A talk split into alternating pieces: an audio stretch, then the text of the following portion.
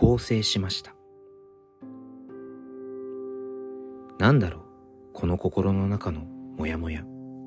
はっきりせずにムカつく。怒りでも発散できるならいい方。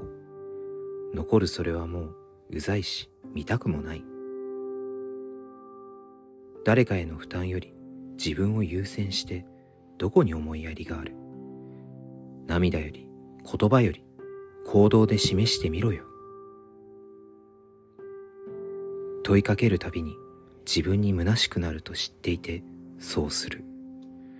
少しでも同じ気持ちでいられるようにそうじゃなきゃ救われない。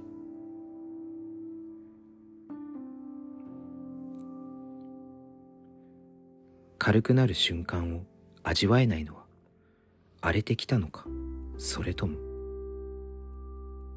誰かにはせめて優しくありたいから反抗ばかりじゃきっといけないんだろう。